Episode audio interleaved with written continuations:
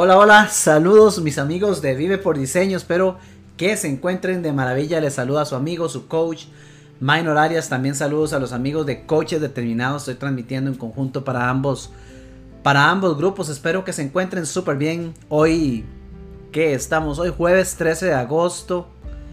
Eh, se me antojó, se me antojó hoy compartir con ustedes un tema. Saludos Andrea, saludos Rebeca, qué bueno verlos por acá, Andrea, Rebeca a todos los que están por ahí, que he visto ya varios se conectaron. Eh, compártame ahí el, el comentario para saber quién está, porque en mi pantalla solo si me escriben me doy cuenta quién está por ahí conectado. Eh, saludos a todos. Hoy quise compartir con ustedes, hoy no es fecha de transmisión, hoy no es conversaciones por diseño, pero en la mañana estaba haciendo una lectura, una de varias lecturas que realizo. Y me encontré por ahí eh, un texto un libro que me ha, gustado mucho, lo llevo despacio, pero me encontré un texto que me, que me ha llamado mucho la atención, me gustó bastante y, me hizo reflexionar porque, porque es algo que leí y que yo, que yo mismo he aplicado en mi vida y, que a muchos de mis clientes se los he compartido y lo hemos trabajado y pensé, bueno, ¿por qué no? Voy a traerlo acá y voy a compartirlo. Eh, no voy a decir que brevemente porque ya eso conmigo es mentira, pero vamos a ver cómo, cómo nos va y cuánto demoro. Eh, lo titulé, ¿cómo fue que lo titulé? Este, la ley de la imaginación. Ah, ¿Cómo era? Yo paso grabando y escribiendo tanto que, pongo títulos y se me olvidan. Aquí lo tengo. Dice la ley de la imaginación constructiva, esa era la palabra. Saludos Andrea, por acá te veo también. Qué bueno verte por aquí Andrea también.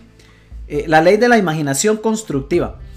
Eh, el libro del que les hablo, por aquello de que algunos lo sospechen, no es de Napoleón Hill, no es este que está en mis manos, piense y hágase rico, pero lo tengo aquí, porque aquí también se habla de imaginación y quiero traer un par de cosas al, compartir con ustedes, pero vamos a ver, yo, les, yo en el texto que escribí en la mañana, un poquito de preámbulo acerca de esta sesión, les decía que podríamos considerar que existen dos tipos, si se quiere, de imaginación. Pero que uno de ellos tan solo nos lleva a soñar. El otro nos lleva a construir. Y de eso es lo que quiero hablar, porque ese es el punto clave. Yo constantemente he escuchado y escucho temas de, de visualización y y algunos promueven y otros no, que, es bueno, que no es bueno soñar despierto, en fin, lo que les voy a compartir se lo voy a compartir no solo porque está en un texto, se lo voy a compartir porque aparte de que está en un texto, es algo que yo practico, es algo que yo realizo, es algo en lo que yo firmemente creo, estoy convencido que funciona. Pero hay que entender la, la diferencia, no es, no es solo un hecho de sentarse a imaginar por imaginar. Antes de entrar al texto que dio idea a compartirles este, este, este live, quiero compartirles algo que menciona Napoleón Hill en, su famosísimo libro Piense y hágase rico. En este libro hay uno de los, de los 13 principios que se estudia, precisamente se llama eh, el, el capítulo de la imaginación. Hay todo un capítulo enfocado a este tema. Hay factores combinados con lo que leí en el otro, pero aquí quiero dar el preámbulo de entrada, nada más para, para, para montar la mesa de la conversación. Dice, dice Napoleón Hill, o decía Napoleón Hill, la imaginación es el taller donde se plasman todos los planes creados por el hombre. Voy a leerlo de nuevo. La imaginación es el taller donde se plasman todos los planes creados por el hombre. Al impulso, al deseo, se le da forma, perfil y acción mediante la ayuda de la facultad imaginativa de la mente. A cualquier deseo que usted tenga, a cualquier impulso que usted sienta, a este se le da forma. Decir se le da forma significa se, se transmuta, se convierte en realidad. Y se logra cómo? Se logra a través, mediante la acción, mediante la ayuda de la facultad imaginativa. La imaginación es una facultad del ser humano una de las facultades, de las seis facultades que tiene el ser humano. Dice más adelante, se ha dicho que el hombre es capaz de crear cualquier cosa que pueda imaginar. Mediante la ayuda de su facultad imaginativa, el hombre ha descubierto y dominado más fuerzas de la naturaleza durante los últimos 50 años que durante la historia de, de, todo el género humano anterior a esos 50 años. Curiosamente eso lo decía en 1930 en 1930, estamos en el 2020, y en esos años él decía que en los últimos 50 años, gracias a la facultad imaginativa, el hombre había descubierto más y dominado más fuerzas de la naturaleza que en toda la historia del ser humano. Y lo decía en los años 30. Estamos en el 2020. Nunca podría ser más realista estas palabras. De hecho, creo que nunca van a dejar de ser realistas estas palabras. Cada año que pasa tenemos mayor impacto, mayor crecimiento, mayor movimiento, mayor aceleración, mayores descubrimientos, gracias a la facultad imaginativa del ser humano. Dice, la única limitación del hombre en su facultad de razonamiento es el grado de desarrollo de su imaginación y el uso que haga de ella. Ojo, la única limitación del hombre en su facultad de razonamiento, una persona que sea racional, que piense, la única limitación que tiene es el grado, el grado de desarrollo de su imaginación y el uso que haga de ella. El uso que haga de ella. Porque de nada nos vale tener una facultad como la imaginación si no sabemos utilizarla a favor. Entonces, voy a dejar hasta ahí el texto de Napoleón. Podría seguir porque tengo casi que todas las páginas marcadas, Tal vez lo único que voy a mencionar con respecto a Napoleon Hill en torno al tema de la imaginación es que él particularmente comparte desde su perspectiva ya en sus años que existían dos tipos de imaginación, decía Napoleon Hill. Él decía que existía o que existe la imaginación sintética y la imaginación creativa. Sintética y creativa. Entonces, básicamente para eh, aclarar un poco esos conceptos y pasar al texto original que me trae aquí.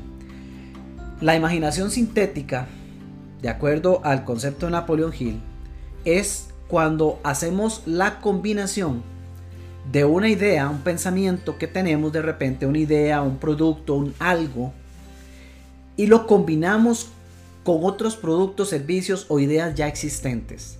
Y en la mezcla de esas dos ideas o dos conceptos se crea algo nuevo. En otras palabras, es como la, combinación, es, el darse la oportunidad de, de combinar elementos ya existentes en nuestro mundo y crear algo nuevo a partir de eso. Y ejemplos de esos hay millones. De hecho, de acuerdo al texto, la mayoría de los inventos realizados, de acuerdo a Napoleon Hill, a sus años, estimaba que eran realizados gracias a la imaginación sintética. Que era decir, bueno, uy, mira, alguien ya descubrió la electricidad, alguien ya descubrió que a través de un cableado se mueven electrones y demás y, hay electricidad. Y otro dijo, bueno, ¿y qué puedo hacer yo con la electricidad? ¿Y será que puedo utilizar ese elemento y crear un método de iluminación que sea diferente a utilizar candelas? Dijo, mira, electricidad existe, ¿qué más existe? De, voy a probar con otros elementos para ver si invento algo que ilumine y que no tengan que ser velas. Y a Edison se le ocurrió ver cómo hacía para inventar una bombilla, pero utilizó una serie de elementos ya existentes. Hola Ingrid, saludos, qué gusto verte por acá Ingrid. Entonces, la imaginación creativa es la utilización de elementos que ya existen en nuestro entorno y en combinación con otros crear nosotros una nueva versión. Eso se ha visto en la música, eso se ha visto en productos de todo tipo. ¿ok? Eh, sacan un producto alimenticio y luego viene otra empresa, industria, persona y toma ese producto y se le ocurre, ¿y qué será si yo lo mezclo con un poco de no sé cuánto y saca algo diferente gracias al producto anterior y saca una versión totalmente nueva? es la imaginación está funcionando, pero es sintética. Está basada en elementos ya existentes. La imaginación creativa se refiere a esa idea del millón de dólares que viene a nosotros gracias a la conexión que cada uno de nosotros tiene con ese ser supremo que nos dio la vida y todas las capacidades del ser humano, con Dios para quienes somos creyentes, con el universo para quien se siente más romántico con ello. Cualquiera que sea el nombre que usted le ponga, si usted quiere le llama Pedro, pero esa, esa fuente creativa, esa fuente que todo lo, lo, lo formó, cuando nosotros logramos ese espacio de conexión con la fuente, con Dios, eventualmente recibimos una idea especial, una idea particular de la cual surgen productos o ideas o surgen nuevos conceptos que son totalmente creativos. Quiere decir que no están basados en conceptos que ya existían en nuestro mundo, sino que es una idea que me permite crear algo por primera vez. Una idea totalmente fresca. Se dice, por ejemplo, de Thomas Alva Edison que de todos, todos, todos los inventos que hizo, que en su momento era quien tenía la mayor cantidad de patentes, creo que en el mundo, pero al menos en Estados Unidos, se dice que de absolutamente todos los productos que él sacó, solo uno, solo uno, obedecía a la imaginación creativa. No voy a revelarle cuál es. Anímese si usted tiene idea de qué inventos tuvo, Thomas, Thomas Alba Edison. Compártame ahí en los comentarios y me dice a ver si, si pega la trivia de la noche. La trivia de la noche. ¿Cuál fue el único invento de Thomas Alba Edison que surgió de la imaginación creativa? Uno de miles de inventos que él hizo. Ok, eso es un poco de contexto basado en, mi querido mentor remoto que a veces forma parte de mis masterminds imaginarios, Napoleón Hill. Pero hay otro libro que les contaba, que les decía que estoy leyendo poquito a poco porque me fascina cada una de las páginas, casi que resalto todo y me gusta procesarlo. Es un libro que se llama The Law and the Promise, la ley y la promesa. Y en este libro voy a leerles unos cuantos fragmentos y voy a ir desarrollando. Pero coméntenme algo, díganme si están conmigo, díganme si, si, tienen consultas, por lo menos díganme desde dónde me están viendo. Por aquí saludos a Rita Hernández, saludos a Carol, que también la veo por acá conectada. Lucy, saludos Lucy. Ve, ya estamos internacionales. Ah, bueno, Andrea también de Colombia. Eh, déjenme saber amigos, consultas, comentarios, algo. Por lo menos tírenme likes para saber que no estoy solo. Ok, un texto dice por acá. Esta parte, esta parte para mí es la más importante de lo que les quiero compartir esta noche. Dice así. Y aquí denme chance porque estoy traduciendo. Dice. Es posible pasar de pensar hacia a pensar desde. Vamos despacito y con calma y ya casi les, les desarrollo todo esto es posible pasar de pensar hacia a pensar desde. Pero lo más importante es pensar desde. Por ejemplo, dice, experimentar el estado. Cuando uno logra experimentar el estado, logra, dice el texto, logra la unificación eso es cuando uno está pensando desde. Uno se convierte parte del pensamiento mismo. Que es muy diferente a cuando uno piensa hacia. Y yo sé que esto suena enredo, ya les explico. Es muy diferente cuando uno piensa hacia. Porque cuando uno piensa hacia, existen dos objetos. Existe el sujeto y el objeto. Existe la persona que piensa y la cosa que está pensando. Ok, ¿qué es este enredo? Va, aquí va. Y díganme si los tengo perdidos, si ustedes me comentan y yo me devuelvo. Esta es la parte más importante del tema de la imaginación. No hay absolutamente nada que se haya creado en el mundo por parte del ser humano, por parte del ser humano, que no haya surgido como producto de nuestra imaginación lo cual es una combinación de pensamientos que vienen a nosotros. Basado en lo que Gil decía, pues sintética, tomando mezcla de pensamientos y elementos que existen y creamos algo nuevo. A alguien se le ocurrió un día coger eh, hielo raspado y dijo, mira, hielo raspado. Y se encontró una botella de un líquido rojo que aquí en Costa Rica le llamamos sirope. y dijo, mira, voy a echarle sirope al hielo. Y después dijo, ¿y qué pasará si le tiro leche condensada por encima y un poquito de leche en polvo? Y se inventó un copo. Yo no sé dónde lo inventaron, pero aquí los venden en Punta Arenas, son muy buenos. Entonces, cogió una serie de elementos que existían y después terminaron vendiendo un producto que aquí, bueno, granizado, un copo, como quiera llamarlo. Eso, eh, a final de cuentas, requiere de energía, de pensamiento, de imaginación. Si la imaginación no está activa y no está presente, cada uno de los elementos se queda por su cuenta y no pasa nada. Pero está la imaginación creativa, que es aquella que les decía, en la cual nosotros logramos adquirir un estado mental desde nuestro subconsciente, por medio del cual logramos una conexión con Dios, con esa fuente universal de vida. Y si escuchamos lo suficiente, logramos tener una idea particular que, se convierte en un algo que antes no existía. Ahora bien, el texto nos está dando una posibilidad. El, texto habla de pensar. Y dice que hay dos formas de pensar. Podemos pensar hacia o podemos pensar desde. Ok. Tal vez usted ha escuchado los términos de visualización y la importancia de sentarse y muchos lo hacen en la meditación y se cuadran con el OM y se ponen a visualizar y otros hacen carteles y los pegan en la pizarra o en todo lado y lo ponen en el wallpaper de la computadora y del teléfono y demás y tienen años con las mismas fotos pegadas por todo lado y nada se ha cumplido. Pero hay otros que dicen, yo hago mis carteles o yo visualizo mis cosas y, pum, cuando me doy cuenta ya lo tengo. ¿Por qué unos sí, por qué otros no? ¿Usted qué cree? Ok, visualizar por el solo hecho de visualizar no es suficiente. Sentarme yo a, a soñar despierto, pongámosle así, coloquialmente, es, es un equivalente a visualizar. Pero ese es un visualizar, ese es un pensar hacia. ¿Ok? ¿Qué quiero decir con eso? Eso es como que yo le diga a usted en este momento, ok, hoy es 13 de agosto del, 2020. Si yo le digo a usted, ¿dónde se ve usted el 13 de agosto del 2021? Cuénteme, cuénteme qué se imagina.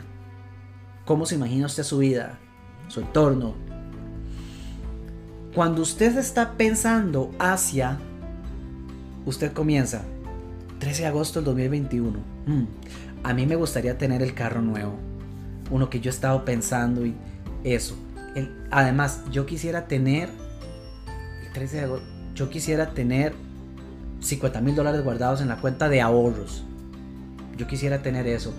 Me gustaría estar viviendo con, en una casa en la playa. ¿Qué más? El 13 de agosto del 2021, un año a partir de hoy, me gustaría ya estar tocando guitarra bien. Sí, como un concierto parejo sin problema, me gustaría eso.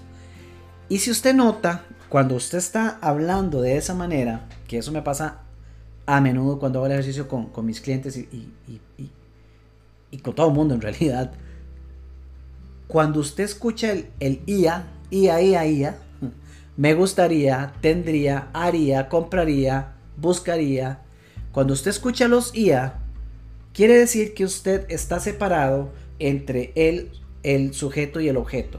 Usted está aquí hoy y se está imaginando un objeto mañana. ¿Ok? Está pensando a futuro, está visualizando, pero todavía no hay unificación en la visualización. En otras palabras, usted todavía no es parte de esa visualización. Usted está viendo hacia adelante, pero no se está viendo ahí. Usted está viendo lo que cree que quiere, pero no lo está viendo propio, no está viendo que ya existe, no lo está utilizando. Usted se está imaginando el carro que le gustaría tener, pero usted no está montado en el carro manejándolo. Entonces hay una gran diferencia entre esta primera etapa. Esta es la más común, esta es la que todo mundo usa y dice, ok, me voy a hacer mi vision board. Y en inglés para que suene más cool, vision board. Y entonces Torre Eiffel, eh, el Carrazo, el BMW, el Ferrari, eh, el Rolex, eh, ¿qué más? No sé, una foto de un edificio super chuzo porque esa va a ser mi empresa. Eh, y es más, hasta le voy a hacer Photoshop para ponerle el logo. Y ahí, pa, el Vision Board super chido. Usted lo ve todos los días. Te va a entrar aquí a la oficina y lo primero que hace, ¡pum! Vision Board y lo ve. ¡Qué chiva! Ahí está. Pero dos, tres días después, ese Vision Board es como cuando usted le pega un rayón a la pared y no lo pinta rápido. 5, 7, 10 días después, ya el rayón es parte del acabado. ya usted ni lo ve. Ya usted ya ni le estorba. Ya, formó parte de su realidad. Ya ni siquiera lo procesa. Y ese Vision Board, como quiera que sea su forma, sucede exactamente igual. Si usted está operando desde, desde el pensar hacia, o cambiémoslo al visualizar hacia. Entonces, ahí no es suficiente. Ahí es donde mucha gente dice, claro, yo tengo Vision Board, yo tengo de todo. Pero no pasa nada. Y, minor, tengo 7 años que ya hasta que está esteñida la foto de la Torre Eiffel. Es más, el carro que yo puse ya tiene 2 años de viejo, de, anterior. Desde que pegué la foto y todavía no había salido cuando la foto la pegué. Nada pasa. Esto no sirve. Y, y eso se lo suma a los que dicen, no, la ley de la atracción no funciona. Porque yo veo y veo y veo, pero no atraigo, no atraigo, no atraigo hay mucho más que solo ver y hay mucho más que solo desear. El siguiente estado, la siguiente fase que es la que es clave, es cuando aprendemos a visualizar o pensar desde. ¿Ok? Desde. ¿Qué quiere decir eso? En el mismo ejercicio que hago con mis clientes.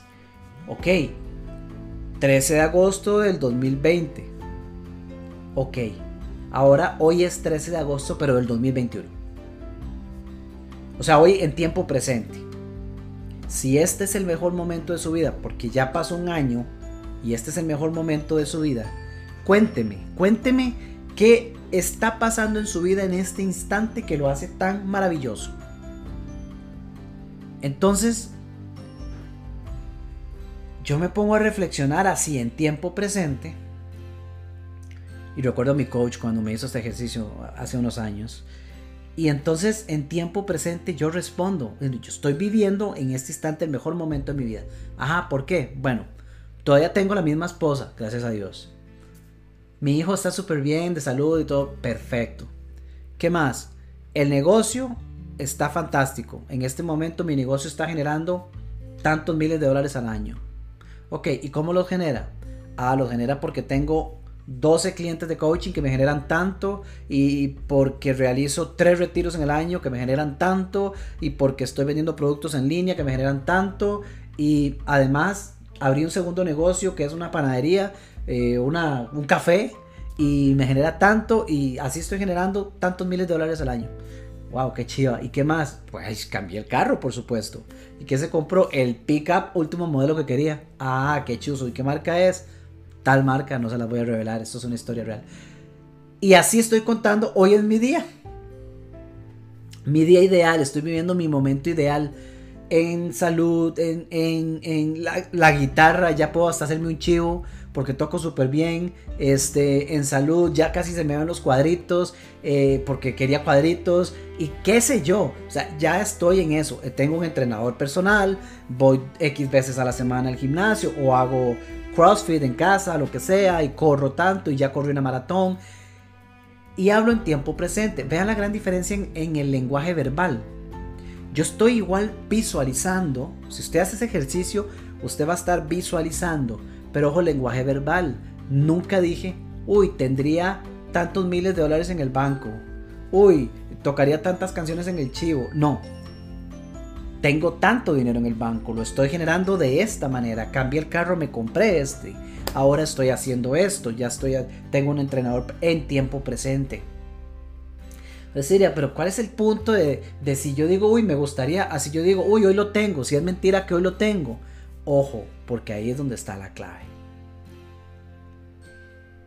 La gran diferencia es que cuando usted logra la unificación y deja de existir el sujeto y el objeto, o sea, cuando usted deja de estar en el hoy yo sujeto, me imagino aquel carro en el futuro objeto, y convierto la visión a hoy tiempo presente, estoy montado en ese chuzo, hoy tiempo presente, tengo tantos empleados en mi empresa, hoy tiempo presente, estoy realizando tales proyectos, yo me puedo ver totalmente ahí. O sea, yo soy parte de la imagen creada. Yo soy uno solo con la imagen creada.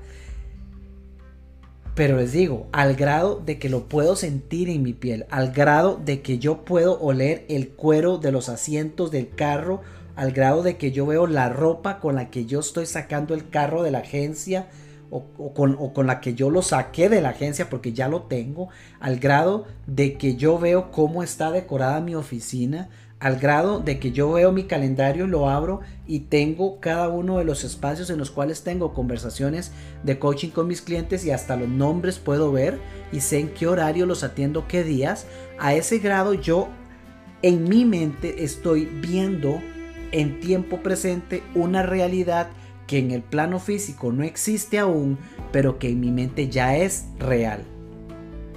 Esto es absolutamente fundamental, porque esto es lo que marca toda la diferencia entre visualizar algo que yo realmente llego a ser realidad versus imaginarme algo que se convierte en un sueño que nunca se cumple. Esa es la gran, esa es el factor que quizá hace mayor falta. No nos han explicado, bueno, yo por lo menos me tomó mucho tiempo llegar a estas conclusiones, poder aplicarlo y verlo, pero desde antes, desde que yo estudié para coach y demás, hablaba de visualizaciones y lo veía por todo lado, pero a mí nunca, nunca nadie me dijo la sutil diferencia entre imaginarme con un IA, IA, IA versus un hoy tengo en tiempo presente. ¿Cuál es el punto? ¿Cuál es la clave? La clave está aquí, en la mente subconsciente. Recuerden que yo les dije que de acuerdo a la al compartir de Napoleón Hill, la imaginación creativa es lograr esa conexión con Dios. Esa conexión se logra a partir de nuestra mente subconsciente, que muchos la adquieren a través de la oración, que muchos la adquieren a través de la meditación, que muchos lo logra tan solo a partir de un abrir y cerrar de ojos en un determinado momento, o que muchos logran desarrollar una práctica en la cual pueden propiciar cada vez más ese espacio de conexión. Pero es la mente subconsciente. Cuando yo a mi mente subconsciente le logro graficar esa visualización con tal lujo de detalles que yo puedo percibir aromas, ver colores, sentirlo en mi piel, estoy logrando programarlo a tal grado porque el nivel emocional es alto y siendo el nivel emocional alto, estoy logrando, al ser yo parte de la misma eh, imagen creada, estoy logrando programar en mi mente subconsciente que todo eso que vi es cierto. Para efectos de la mente subconsciente, esta no tiene ningún filtro para decir, a ver, enséñame el carrito. Mentira, no hay carro. A ver, enséñame la cuenta banco. Está en cero. No, la mente subconsciente no tiene filtros. La mente subconsciente, lo que se logra programar en ella lo interpreta como real. Entonces, si yo logro llegar al punto de que ese ejercicio visualización, obviamente lo repito, lo repito, pero lo repito estando yo ahí, yo me aseguro de llevarme mentalmente a ese escenario. Si usted está pensando en París, usted se ve ahí en París y se, imagina hasta la, la boina que se va a poner para ver cómo es el selfie que se va a tomar y hasta se cuadra en su mente y se imagina el selfie que se está tomando y, hasta, hasta el post de Facebook se imagina. Entonces, llega a ser tan real a nivel de nuestra mente que se programa en el subconsciente. ¿Qué sucede a partir de ahí? A partir de ahí para el subconsciente todo ese escenario ya existe. ¿Ok? Diría Napoleón Hill, de una idea se puede transmutar la energía de una idea, se puede transmutar a un producto físico. Transmutar es cambiar la forma de la energía de una forma A a una forma B. Este lapicero con cuatro colores que tengo en mis manos, hubo un tiempo en la historia en el cual no, no existió. Pero hubo un momento en el que alguien utilizó su imaginación logró confirmar en su mente que eso era absolutamente posible, que era posible tener cuatro lapiceros en uno, llegó a creerlo a tal grado que aunque no lo tenía en sus manos porque ese producto no se había creado, su mente estaba convencida que el producto era real si existía en su mente. A partir de ahí, esa gran idea comienza un proceso de transmutación, que no es nada más que decir la transferencia de la energía de un pensamiento en nuestra mente hacia el día en el que en efecto este lapicero existió por primera vez. Por eso se dice que absolutamente todo lo que el ser humano ha creado se ha creado dos veces. Primero se creó en la mente de una persona y después se creó en el plano físico. Entonces cuando, cuando yo realizo toda esta visualización, la repaso, la vivo, pero la vivo, esa es la clave. Yo me veo ahí, yo lo vivo, yo lo percibo, yo puedo percibir aromas. Tal vez usted dice, yo quiero hacer una conferencia en, en eh, no sé, en Las Vegas con un escenario que tiene dos mil personas escuchándome. Ok, cambie el yo quisiera y el me gustaría hacer esa conferencia y cambie a la realidad. Y entonces en la realidad dice, ok, estoy, estoy a la entrada del lugar. El lugar está repleto. Puedo ver las luces al fondo. Allá está el presentador. La gente está ansiosa, el presentador entra con música, la gente está más ansiosa aún. Yo estoy totalmente atrás, ni siquiera atrás del escenario, yo me quedé detrás donde están las personas.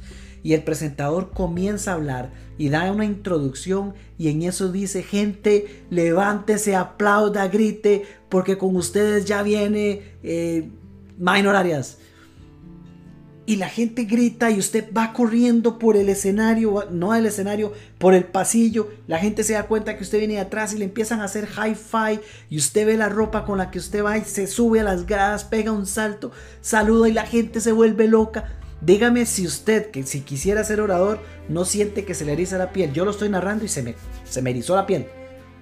Porque se está viviendo a ese grado de detalle a ese grado donde usted siente eso en el cuerpo, tenga la certeza que lo está programando en su mente. Y a partir de ahí empieza lo maravilloso, porque en todo proceso creativo, en todo proceso de hacer realidad algo que hemos imaginado, nosotros solamente hacemos una pequeña parte, la parte de soñar y vernos ahí. Pero después de eso comienzan a pasar comillas y comillas para quien esté escuchando el podcast comienzan a pasar casualidades, entre comillas, que las podríamos llamar causalidades y que otros llamaríamos diosidencias.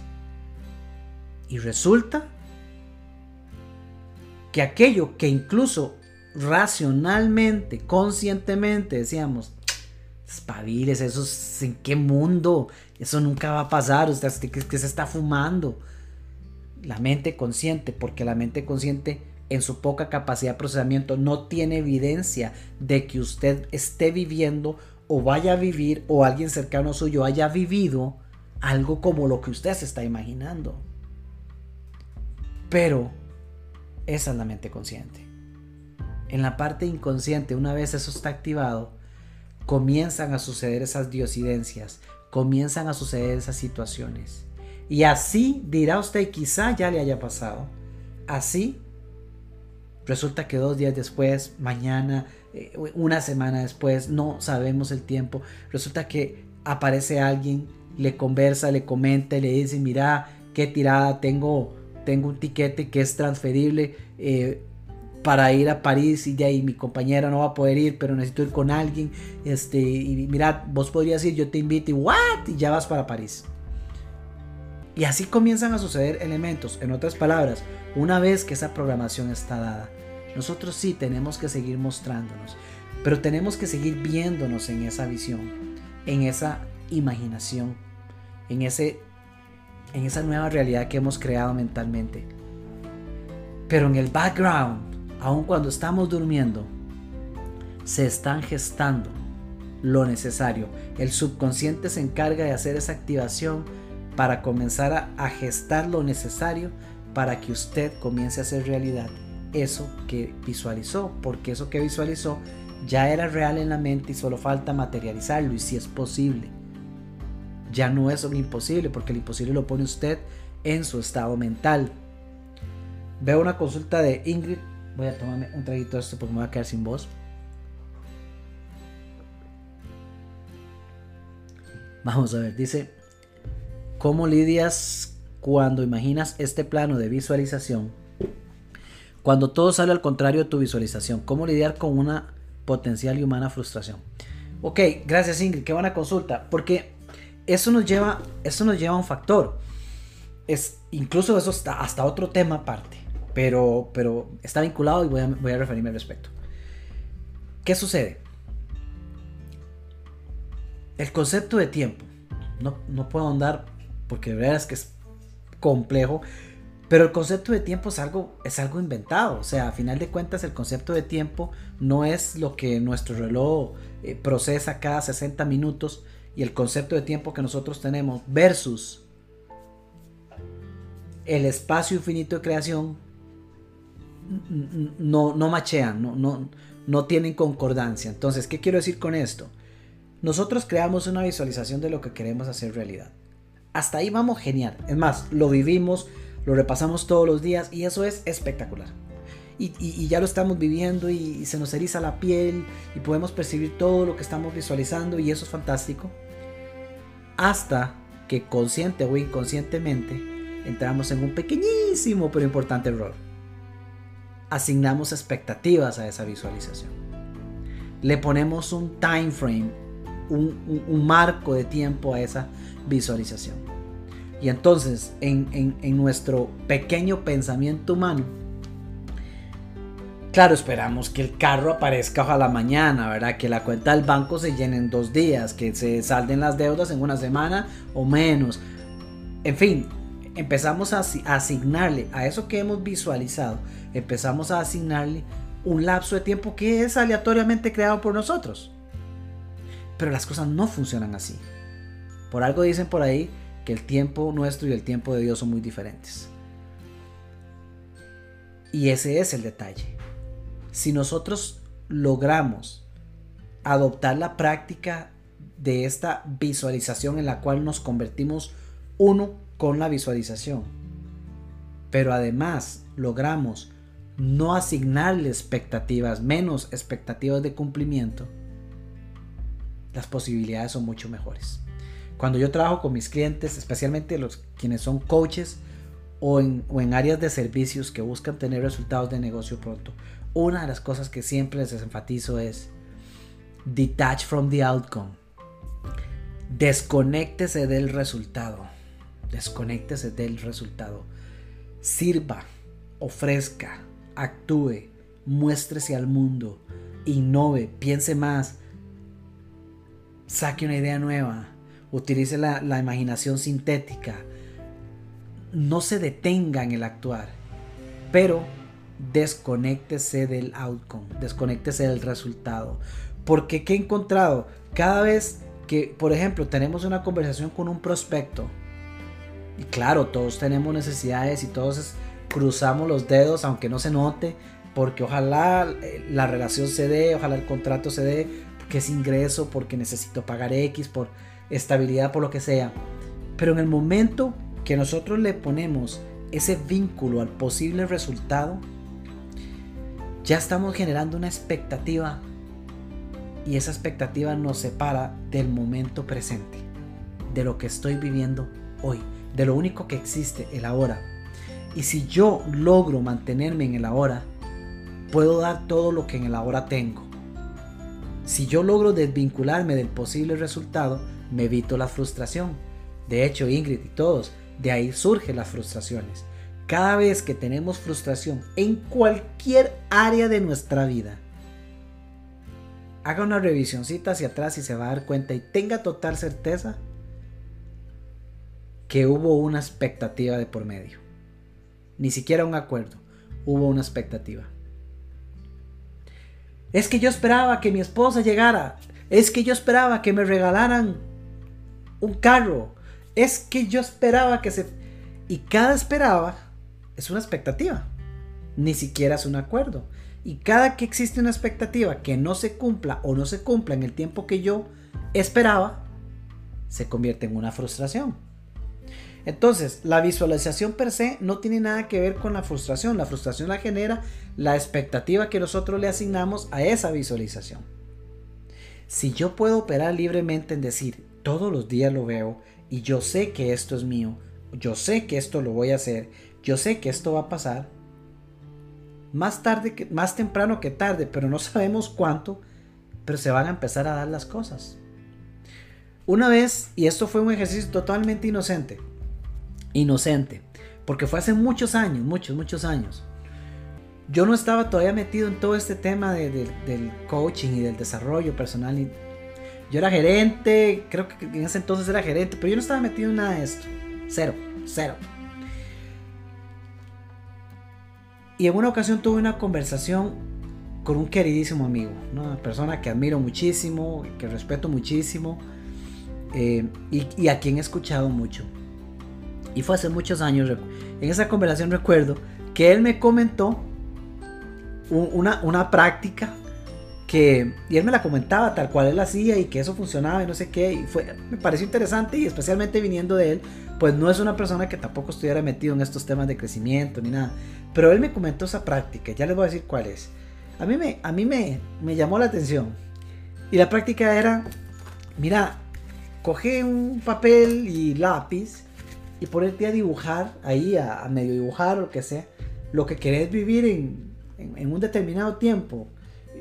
¿Qué, ¿Qué, te ves haciendo? ¿Qué querés hacer en, en, tanto tiempo? En cinco años.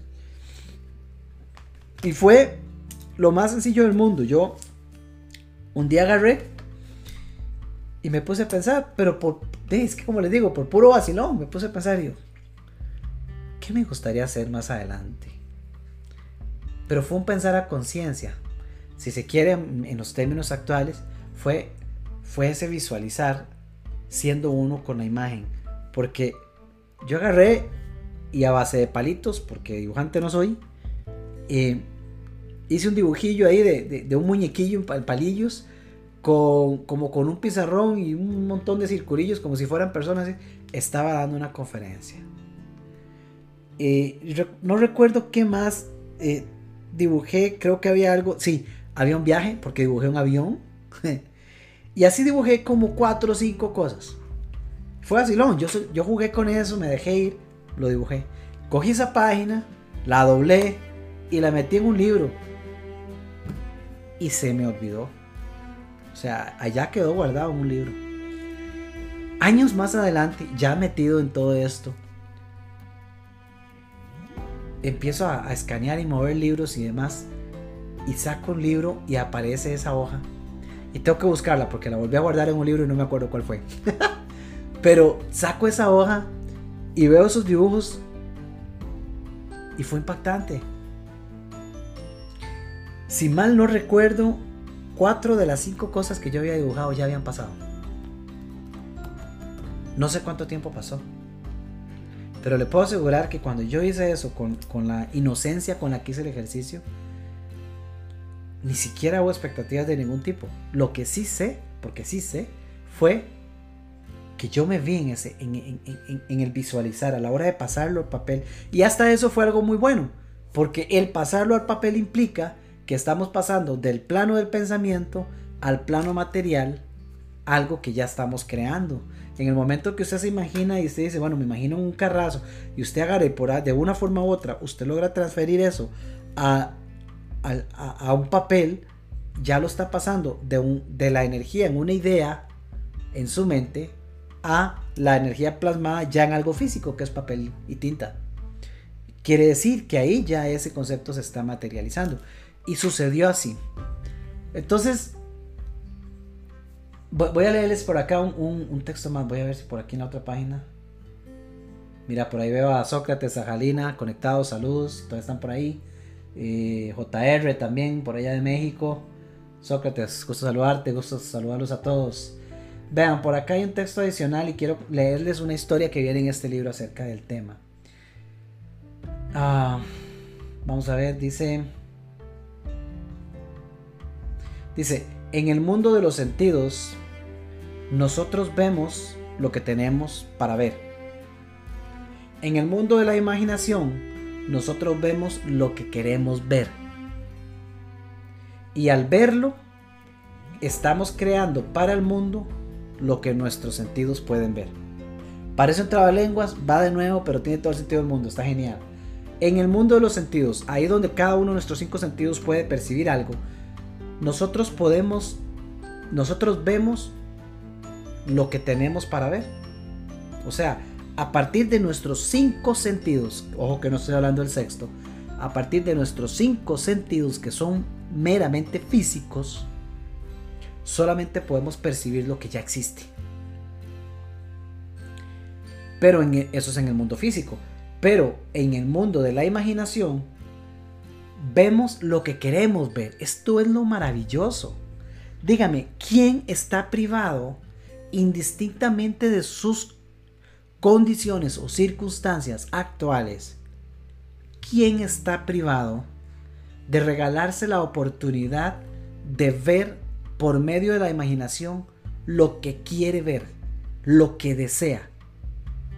Absolutamente nadie. Gracias a eso, Víctor Frankl pudo salir de los campos de concentración nazi. Gracias a eso, el mismo Mandela llegó a ser, llegó a crear todo lo que llegó a crear a pesar de la cantidad de años que estuvo preso, porque lo que nunca le pudieron robar a ninguno de estos y muchos ejemplos es la capacidad imaginativa que tenemos, que. Entonces, Ninguno de nosotros está privado de poder vivir, de poder dar el paso cada día a ese mundo. De hecho, ven qué interesante porque en la lectura de Gil que les hice al principio, decía, la imaginación es el taller donde se plasman todos los planes creados por el hombre. A mí me llama poderosamente la atención. Este es un libro que yo he enseñado, yo he creado cursos. Es más, hay un curso entero disponible en la plataforma Vive por Diseño que estudia al 100% de pieza a cabeza todo el contenido del libro de Piensa y hágase rico, valga el comercial. Con todo lo que yo he estudiado, con todo lo que yo he desarrollado esto, me fascina cada vez que leo esto, porque dice, la imaginación es el taller donde se plasman todos los planes creados por el hombre. O sea, al decir es el taller, nos está diciendo que es, es un lugar al que podemos ir si, si, si, si una persona, eh, no sé, tiene una banistería o tiene, tiene una bodega con herramientas, si quiere crear una silla, un marco, un algo en madera, sencillamente va a su taller y lo construye. En este caso es un lugar físico. En este caso, Gil habla con una metáfora para hacernos entender que la imaginación es un lugar un lugar al cual nosotros podemos ir. Es lo que nos decía este otro texto. En el mundo de los sentidos vemos lo que tenemos para ver, pero en el mundo de la imaginación vemos lo que queremos ver. Cuando nos, perdón que lo diga así, pero cuando nos da la gana ingresar a este taller que todos tenemos, allí podemos ver todo lo que se nos antoje. Ahí tenemos barra libre, Ahí no tenemos restricciones de ningún tipo. Ahí podemos crear la versión de vida que a usted se le ocurra. La que usted quiere, la que resuena con su corazón. Si hay un lugar para crearla es ahí. Es, es ingresando a ese espacio llamado imaginación. Pero déjeme preguntarle algo. Y no me responda. ¿Cuánto tiempo dedica usted en el día, en su semana, para entrar al taller de la imaginación?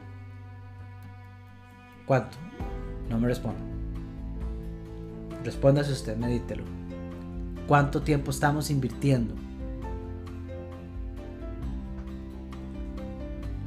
Porque eso era lo que Thomas Alva Edison hacía. Thomas, Thomas Alva Edison, yo lo he comentado montones de veces, en la historia de Edison se dice que, que Edison se le venía una idea, fuera por sintética o como fuera, y él se, ah, tenía varias prácticas. Una de ellas era, se encerraba en una habitación totalmente oscura, donde solamente tenía papel y lápiz y, un interruptor. Y dejaba instrucciones de que nadie le interrumpiera. Y se metía ahí, tan solo a quedarse ahí, lo que tuviera que quedarse necesario, hasta que después del cuchicheo que pasa en nuestra mente, ¡pum! Aterrizaba una idea, un concepto. Y en el momento que eso pasaba, encendía el interruptor, luz y empezaba a darle y salía con páginas. Salía con páginas de lo que iba, de, lo que había visto, de lo que había llegado a él, de lo que había logrado visualizar o en la parte creativa lo que había recibido de, Dios, de la fuente.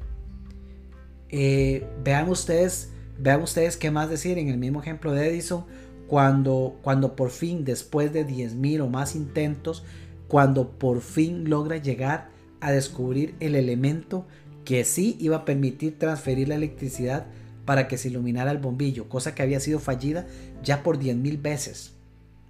¿Qué estaba haciendo Edison cuando lo logró? La historia dice que Edison se iba a un lago, que era un lago de pesca. Se subía a su bote y la gente se burlaba Incluso le preguntaban por qué él se subía a su bote con una caña de pescar, pero sin cuerda. Y la gente decía, este man está loco, usted para qué se sube a una barca y se va a un bote a pescar con una caña de pescar sin cuerda, o sea, ya está patinando, ¿qué pasa? Y él decía, precisamente lo hago para que la gente se aparte. Porque él lo que buscaba era un espacio en medio del lago solo tan solo para entrar al taller de la imaginación. Y fue sosteniendo una caña y pensando en la bombilla que en un determinado momento ve la caña y dice, ¿y qué tal si un filamento, si un hilo de esta caña podría funcionar para transportar la energía de un punto A a un punto B? Y salió corriendo a hacer las pruebas. Pero él propiciaba los espacios, él entraba al taller de la imaginación. ¿Qué hacemos acá en términos, no, no me voy a incluir, yo ya no lo hago, si lo hacía, pero ¿qué se hace en términos generales? Correr como gallina sin cabeza. Hoy todo el mundo anda atacado por la pandemia, por lo que pasa, por la economía, por lo que no hay, por lo que perdí. Pero la gente está sufriendo más por lo que perdió que invirtiendo el tiempo en definir lo que quiere crear. Porque es más fácil salir corriendo como gallina sin cabeza. ¿Usted ha visto alguna vez una gallina sin cabeza? Qué ejemplo más feo. Pero andan corriendo por todo lado y no paran en ningún punto. Hasta que caen. Y creo que así le pasa a la mayoría actualmente. Después de tanto correr no queda un momento hasta que ¡pum! caigo. Y, y así no se puede crear. Ah, porque no se está apelando a ninguna de las leyes que existen. La, la, la imaginación creo que fue constructiva que les puse al principio. Bueno, precisamente es eso. Es, es un espacio que usted y yo tenemos, que todos tenemos. Si usted tan solo se regalara la oportunidad de jugar con ello y de exponerse y de vivirlo, ¿qué va a perder? ¿Qué puede perder? Dígame qué ha construido usted hasta ahora en su vida y dígame cuántas cosas de las que ha soñado no existen. Posiblemente la lista es más grande de las que no existen que de las que existen. Por lo menos en la mayoría de los casos es, ojalá no sea el suyo. Pero si hay una gran lista de cosas que no se han hecho, ¿qué puede perder? ¿Qué puede perder de un espacio de calma? ¿Qué puede perder de un slow down to speed up? De un bajar el ritmo para acelerar. ¿Qué puede perder de sentarse a verse en posesión de lo que quiere? Y permitir que exista una fuerza que venga a usted a partir de esa conexión de subconsciente a Dios y que le hable y le diga, Minor, haga, Ingrid, conecte, Ingrid, hable, Andrea, contacte a fulano. Vean esta historia. La historia, la historia dice así, voy a ir traduciéndosela. Y creo que voy amarrando el tema con esto. Dice, es una historia, eh, el autor del libro eh, documenta mucho el texto con historias reales de personas con las que él ha trabajado. Y en este caso este, es una señora que, que le comenta la historia y la publican. y dice de esta manera, dice, poco después de que nos casamos, mi esposo y yo decidimos que nuestro más grande deseo en conjunto era pasar un año en Europa. Este objetivo podría parecer razonable para mucha gente, pero para nosotros, amarrado a una esfera de muy limitadas finanzas, no solo se veía como irracional, sino como completamente ridículo. O sea, ahí es donde la parte consciente le dice, ¿usted qué se está fumando? O sea, ¿usted qué se le ocurre pensar que usted va a tener esa clase de negocio? ¿Usted cómo se le ocurre? O sea, ¿en qué mundo y con qué evidencia usted cree que usted va a tener ese carro, o hacer ese viaje, o tener esa cantidad de clientes, o generar esa cantidad de dinero? ¿Millón de dólares? Por favor, ¿en qué cabeza? Sea, ¿qué se está fumando para pensar que usted va a tener un millón de dólares en su cuenta de banco? Esa es la parte racional que nunca ha tenido evidencia y que basado en lo que tiene en su entorno, dice, a ver, despabilese, a ver, ubíquese. Así estaban ellos con la idea. Habían decidido que este era el proyecto en conjunto su mayor deseo. Un año en Europa. Su realidad actual les decía, hello, wake up, despiértese. Imposible. Comillas. Ok, Dice más adelante, para nosotros pensar en Europa era como pensar básicamente viajar a otro planeta. El texto dice, pero yo escuché sus enseñanzas, que es lo que les he compartido hoy. Yo escuché sus enseñanzas. Así que comencé a persistir cada noche antes de quedar dormida. Comencé a verme en Inglaterra. ¿Por qué Inglaterra necesariamente? No sé, excepto por el hecho de que había visto una película en la cual mostraban el palacio de Buckingham y me enamoré con la escena de ese lugar en la película. Entonces, cada noche antes de dormir, yo me veía ahí. Dice, todo lo que hice en mi imaginación fue estar de pie tranquilamente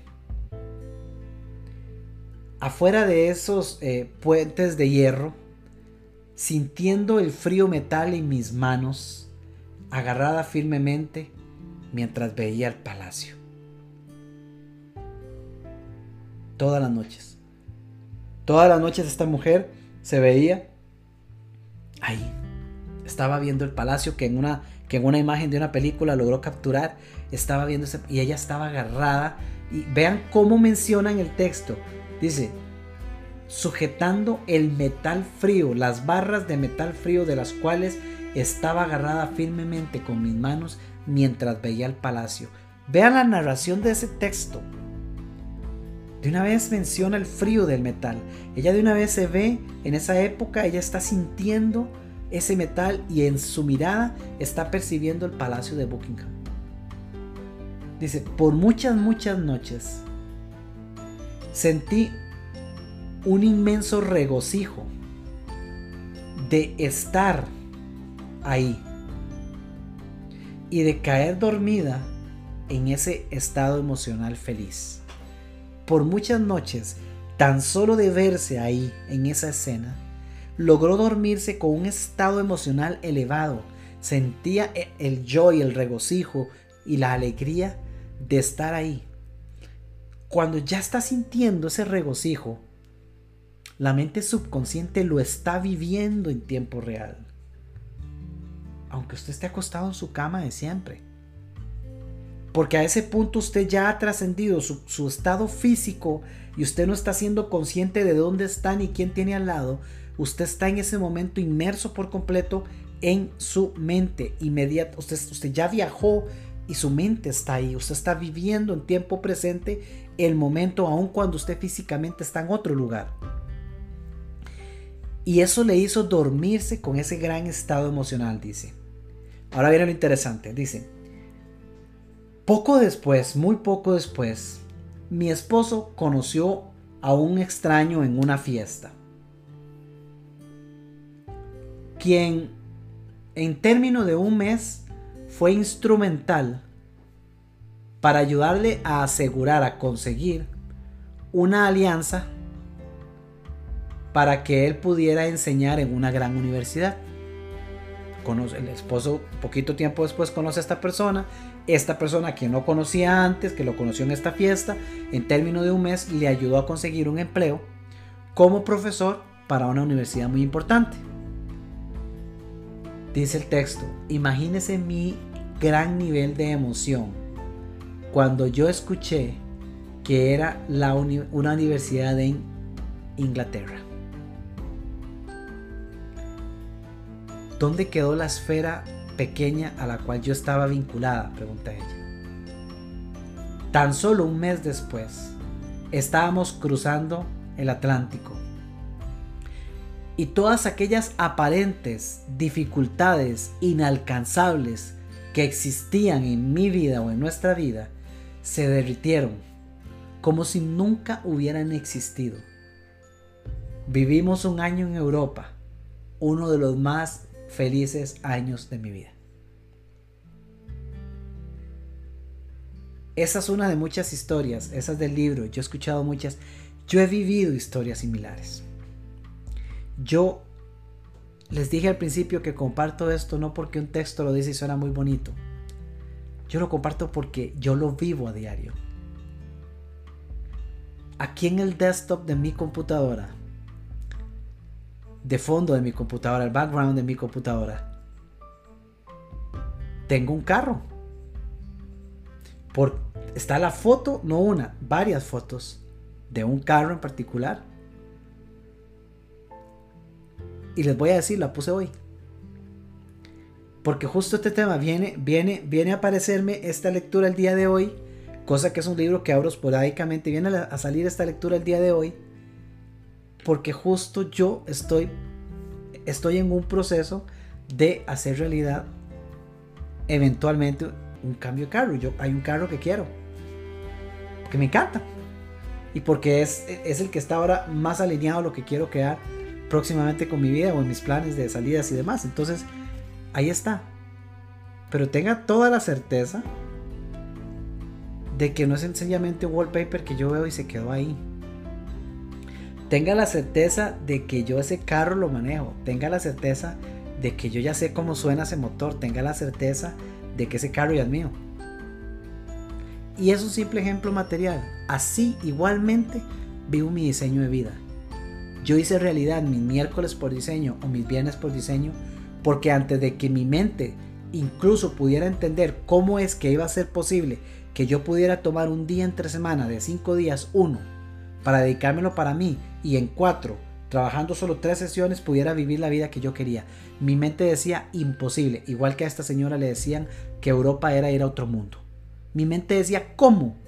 ¿Cómo puedo yo tomar? Cuando yo, cuando yo creé mi diseño de vida, y, yo dije, mi semana ideal va a ser solo de cuatro días porque uno de los días va a ser para mí, para mí, para mi esposa. Yo en ese entonces estaba sumido en deudas. Mi negocio no estaba ni cerca donde yo quería. Todavía estaba lidiando con cómo crear clientes. Ahí, o sea, yo no me senté a crear mi diseño de vida y yo no me senté a definir que mi semana ideal iba a ser de cuatro días cuando yo estaba aquí, ¡ay, qué rico! Llega la plata. Que por cierto eso no ha llegado. Llega cuando trabajo. Pero yo no estaba bien. Yo no estaba así como, ¡ah! Cero deudas. Y ahora sí, ¿qué hago? Por diversión. ¡Ah, qué rico! Agarrar un día la semana, por si puedo. No. No. No y no. Cuando yo definí eso, lo definí porque yo me veía viviendo de esa forma.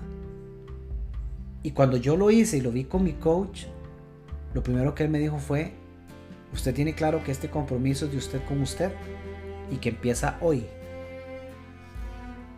Que empieza hoy. No que empieza cuando usted tenga tanta plata en el banco. Que ese diseño de cuatro días a la semana no empieza cuando usted tenga tantos clientes. No, no, suave, no. Eso empieza hoy. O sea, ya esta semana Usted coge un día a la semana. Pero tengo que crear el negocio. Ya esta semana usted coge un día a la semana. Y mi mente quería insistir, pero ¿cómo voy a hacer todo lo demás? Porque nosotros queremos, creemos que hemos tenido la respuesta a todo lo que hemos creado. Primer grandísimo error es una creencia que todos manejamos, que nosotros fuimos los que logramos crear todo lo que hemos hecho en nuestra vida. No, no, no, no, no, no, no. No. Todo lo que nosotros hemos logrado en nuestra vida ha sido un pequeño porcentaje de nuestra inspiración, que si esa inspiración viene de Dios y el resto ha sido la obra de Dios en nuestra vida. Sea que usted crea en Dios o no. Se aparece una persona, de la nada, entre comillas, eh, se me ocurre una gran idea, la pruebo y funciona. ¿Y de dónde cree usted que salió la idea? ¿Y de dónde cree usted que salió la persona? ¿Y de dónde cree usted que salió la capacidad de poder eh, hablar en público, de poder diseñar, de poder ser creativo? O sea, nosotros ponemos una pequeña porción y la que nos toca es esa y es la que menos hacemos, meternos al bendito taller de la imaginación. Si nosotros hiciéramos esa práctica recurrentemente, y es más, yo peco muchas veces de eso. Muchas veces se me olvida que me tengo que meter al taller. Cuando me doy cuenta, ¿saben cuándo me doy cuenta que tengo que reactivar mi taller? Cuando empiezo a percibir, uy, suave, suave, mi negocio está bajando. Como que, uy, menos uno, un cliente. Y yo digo, claro, papá, de si usted tiene rato que no se mete al workshop, dele. Y entonces me meto a crear. Por eso la gente me dice, ¿cómo hace usted para crear tantas cosas? Porque yo paso metiéndome constantemente. Yo leo, paro y me quedo minutos viendo para el techo porque ahí estoy conectado. Esa es mi versión, esa es la versión de Minor de Edison encerrado en un cuarto oscuro. Yo ahí me quedo. A veces hasta cuando agarro la guitarra no la hago ni por hacer un concierto. Mientras estoy haciendo todo eso mi mente está dándole vueltas. Y ahí estoy viendo pensamientos que no me sirven, pero de repente, ¡pum! Uno, este está interesante. Hoy yo no tenía planeado hablar con ustedes, pero surgió. Surgió el texto que viene de la mano con lo que quiero crear en estos días y aparte surgió la intención de ahí decir, compartámoslo, porque creo que le va a servir a muchos, espero que así sea. Pero todas estas palabras que he dicho en más de una hora, de poco o de nada van a servir si usted no toma el tiempo para meterse a su taller de la imaginación. De nada va a servir. Porque pensar y visualizar es muy bonito. Usted puede, de nuevo, y cierro con esto, usted puede hacerse el vision board más chuzo del mundo. Hasta puede pintar un mural si quiere. Y puede quedarle precioso. Pero que usted tenga eso ahí como un deseo no dice absolutamente nada. Usted necesita ser parte de esa visión. Usted tiene que sentir eso que está visualizando. Usted quiere una casa en la playa. Usted tiene que estar sentado en su casa en la playa. Usted tiene que percibir cómo la brisa del mar llega. Usted tiene que verse en su imagen con sus ojos cerrados viendo. Usted tiene que verse en esa hamaca o en esa banca percibiendo ese sonido maravilloso del mar al frente, esa brisa que llega y usted vuelve a ver hacia abajo y se da cuenta que están sandalias y de repente tiene una bebida espirituosa al lado si es de los que les gusta esas o si no un fresco de. Pero hasta el fresco de chan se está saboreando. Si usted no está logrando eso aún, esa es, la tarea. De ahí a que esto se materialice, van a venir acciones, van a venir personas, van a venir nuevas ideas, se va a requerir acción, pero a medida que usted cada día repase eso, como esa señora que les narré, repasaba estar frente al palacio de Buckingham, tenga la certeza que eso se está construyendo, aunque usted no tenga idea cómo, pero sí se está construyendo. Eso es parte del proceso de lo que podríamos llamar fe, que por cierto es otro capítulo completo en ese libro de Piense y hágase rico, que si no lo ha leído, aunque el texto hoy de referencia lo utilicé del otro libro, si no lo ha leído, paso uno, búsquelo. Búsquelo y conviértelo en una lectura de todos sus años, porque ahí hay cualquier cantidad de principios descritos que si se logran comprender, cambian la vida de cualquiera. Escrito desde los años 30, en aquel tiempo cuando todo el mundo estaba sumido en la Gran Depresión. Y eso fue, de hecho, uno de los pilares que ayudó a sacar a Estados Unidos de esa gran depresión, ese texto. Así que amigos, sé que es bastante compartir, pero a final de cuentas, resumámoslo en esos dos tipos de visualización. Usted puede quedarse viendo de aquí hacia allá y en, en, ese, en, ese, en ese formato existen dos elementos, el objeto y el sujeto, sujeto y el objeto. Pero cuando usted visualiza de allá hacia acá, quiere decir que usted ya estuvo allá y usted es parte de la visión hoy comience a actuar siendo parte de esa visión y tenga certeza que va a comenzar a llegar más de lo necesario para que eso se haga realidad. Esto va mucho más allá de, simple contenido woo. Estos son, eh, hay hasta contextos bíblicos que respaldan todo lo que hoy les he compartido. Se los dejo ahí. Ahora es cosa suya si quiere utilizarlo, pero sin acción, sin que usted vaya a su taller, a su propio taller de la imaginación, de nada valió esta hora que ha invertido escuchándome. La práctica está ahí y en la práctica se nace o se hace al maestro. Un abrazo amigos, gracias por acompañarme aquí en Vive por Diseño. Espero que esta, este compartir haya sido de éxito. Saludos. Nunca saludo a la gente del podcast de Spotify o cualquiera de las plataformas de nuestro podcast de Vive por Diseño. Esta grabación de fijo va para el podcast, así que saludos a ustedes si solamente nos escucha por medio del podcast. Un día esto es un, un amigo de México me decía, Minor, casi nunca puedo ver los videos, pero no me pierdo el podcast. Así que saludos si me está escuchando por ahí, si nos está viendo por YouTube y si aún es miembro de nuestro grupo en Vive por Diseño, por favor, acompáñenos por ahí. Un fuerte abrazo a todos. Gracias a ustedes que me acompañaron en vivo, a Andrea, a Ingrid, en el grupo de coaches determinados también, que por ahí veo bastante. César, saludos a César, a Silvia.